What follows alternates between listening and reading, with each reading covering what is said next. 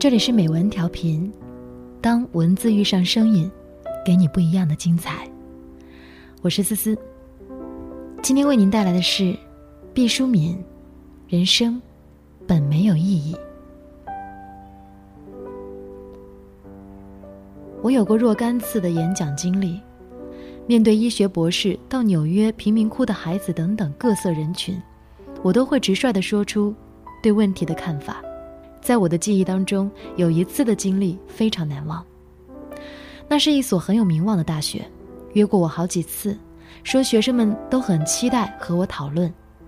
我一直推辞，我从骨子里不喜欢演说，每逢答应这一桩公差，就要莫名其妙的紧张好几天。但学校方面很执着，在第 N 次邀请的时候说，该校学生思想之活跃，甚至超过了北大。会对演讲者提出极为尖锐的问题，常常让人下不了台。有时演讲者简直是灰溜溜的离开了学校。听他这么一讲，我的好奇心就被激励起来。我说我愿意接受这一个挑战。于是我们就商定了一个日子。那天大学的礼堂被挤得满满当当的。当我穿过密密麻麻的人群走向讲台的时候，心里涌起了怪异的感觉，好像是批斗会场。不知道今天会有怎样的场面出现呢？果然，从我一开始讲话就不断有条子递上来，不一会儿就在手边积成了厚厚的一堆，好像深秋时节被清洁工打扫起来的落叶。我一边演讲一边猜测，不知树叶当中潜伏着怎样的思想炸弹。演讲告一段落，进入回答问题的阶段，我迫不及待地打开堆积如山的纸条。那一瞬间，台下变得死寂，偌大的礼堂仿佛空无一人。我看完了纸条，说：“有一些表扬我的话，我就不念了。除此之外，纸条上提的最多的问题：人生有什么意义？请你务必说真话，因为我们已经听了太多言不由衷的假话了。”我念完这个纸条之后，台下响起了掌声。我说：“今天你们提出的这个问题很好，我会讲真话。”我在西藏阿里的雪山之上，面对着浩瀚的苍穹和碧绿的冰川，如同一个茹毛饮血的原始人，反复地思索这一个问题。我相信，一个人在他年轻的时候是会无数次地叩问自己的：我的一生到底要追索怎样的意义呢？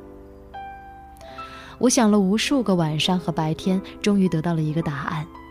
今天在这里，我将非常负责任地告诉大家，我思索的结果是。人生是没有任何意义的。这句话说完，全场出现了短暂的寂静，如同旷野。但是接着就响起了暴风雨一般的掌声。那是我在演讲中获得最激烈的掌声。在以前，我从来不相信什么暴风雨般的掌声这样的神话，觉得那只是一个拙劣的比喻。但这一次，我相信了。我赶快用手做了一个暂停的手势。但掌声还是绵延了若干时间。我说：“大家先别忙着给我掌声，我的话还没有说完。我说人生是没有意义的，这不错，但我们每一个人都要为自己确立一个意义。是的，关于人生的意义的讨论充斥在我们的周围，很多的说法由于熟悉和重复，已让我们从熟视无睹滑到了厌烦。可是这不是问题的真谛。”真谛是别人强加给你的意义，无论它多么正确，如果它不曾进入你的心理结构，它就永远是身外之物。